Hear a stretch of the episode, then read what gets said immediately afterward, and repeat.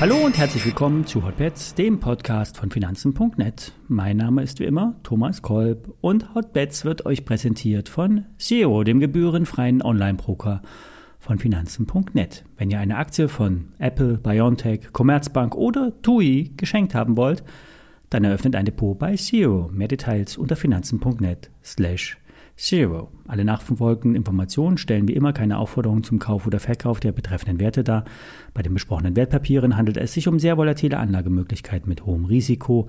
Dies ist keine Anlageberatung und ihr handelt auf eigenes Risiko. Ja, der Durchbruch durch die erste Ziellinie bei 14,6 hat noch nicht so funktioniert.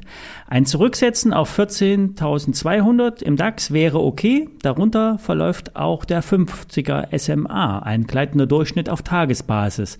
Bleiben wir darüber, ist alles im grünen Bereich. Die Ziele vom Vortag bleiben aktiv. 14,6, 14,9 und 15.065 DAX-Punkte sind realistisch.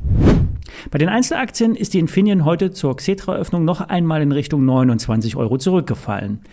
Wer den Rücklauf für einen Long-Einstieg genutzt hat, kann mit einem Trade der Woche ähm, auf ein Anlaufen der 33 Euro spekulieren. Wir hatten gestern einen Schein dazu vorgestellt. Infineon ist auch eher stark unterwegs. Der Abverkauf heute Morgen wurde sehr schnell wieder gekauft und das signalisiert Aufwärtsdynamik.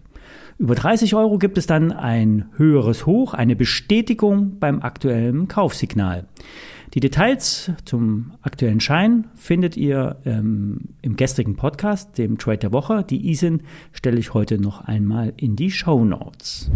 Bleiben wir bei den Chip-Aktien. Wie gestern angerissen, könnte diesmal alles anders sein. In der Konjunkturerhöhung, äh, in der Konjunkturabkühlung äh, könnte die Nachfrage nach Speicherchips nicht fallen. Denn durch die durchgreifende Digitalisierung der Gesellschaft gibt es nachhaltig Nachfrage, mit oder ohne Rezession. Gerade der Automobilsektor könnte viel mehr Autos verkaufen, wenn die entsprechenden Chips äh, vorrätig wären. Die großen Chiphersteller wie Intel, Taiwan Semiconductor, Samsung, alle planen, die Kapazitäten auszubauen. Oder wie bei Infineon die Entscheidung zum Kapazitätsausbau eher engmaschiger anzusetzen. Und vor allen Dingen eine Nachhaltige Verlagerung an Produktionsmitteln nach Europa wurde bereits angeschoben, Beispiel Intel und die Milliardeninvestitionen in Magdeburg. Geopolitisch hat der Sektor ein Klumpenrisiko in Taiwan.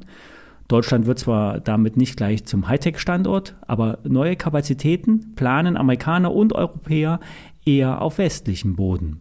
Zu dem Thema kam auch die Frage von dem Hotbeds-Hörer Wolfgang auf, ob nämlich Intel und Qualcomm nicht die besseren Chip-Aktien wären zu dem die Bewertung eher für Intel und Qualcomm spricht als für eine gehypte Nvidia. Ja, stimmt. Es muss aber nicht zwangsläufig zu einer Outperformance führen. Wenn man den gesamten Semiconductor-Sektor abdecken will, kann man hier nicht so viel falsch machen mit den Big Playern. Aber auch das Risiko ist mit solchen Aktien deutlich moderater. Qualcomm ist im Automobilsektor stark vertreten und hat auch langfristige Verträge unlängst kommuniziert. Mit VW und Co. Ähm, wurde da ein Milliardenauftrag bekannt gegeben. Im kurzfristigen Chartbild ist die Aktie von Qualcomm allerdings noch in einem Abwärtstrend.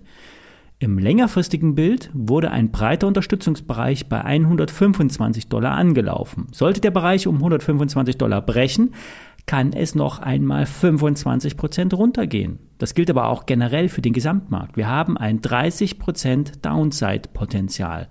Vor allen Dingen bei den großen Big Techs kann der Abverkauf erst noch kommen.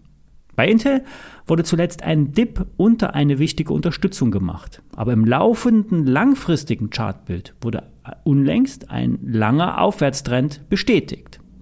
Fazit, der Semiconductor-Bereich bietet Potenzial auf Erholung. Fundamental geht es der Branche gut. Die Arbeitsplätze, die Absätze äh, bleiben stabil hoch und der Ausblick signalisiert weiterhin starkes Wachstum. Nur in den Charts kann kein grünes Licht gegeben werden. Die Erholungsbewegung ist keine Trendwende, nur eine Erholung. Eine Stabilisierung am Chartbild ist auch äh, bei der BioNTech zu sehen. Der Impfstoffhersteller hat eine breite Konsolidierung ausgebaut und orientiert sich im Chart eher nach oben. Gelingt der Ausbruch aus der Dreiecksformation bei, 195, äh, bei 159 Euro, könnte es hier einen Impuls geben. 10 Euro höher Und bei 169 Euro liegt das letzte Hoch. Ab dann kann es bis zur 200 Euro Marke gehen, auch wenn keine News kommen. Es ist nämlich weiterhin nicht davon auszugehen, dass die Chinesen den BioNTech-Impfstoff zulassen werden. Aktuelle Forschungsergebnisse aus, dem, aus den laufenden klinischen Studien werden außerdem auch erst im zweiten Halbjahr erwartet. Aber die Börse handelt ja die Zukunft und preist manchmal Nachrichten vorab ein. Soweit für heute. Wir hören uns morgen wieder. Bis dann.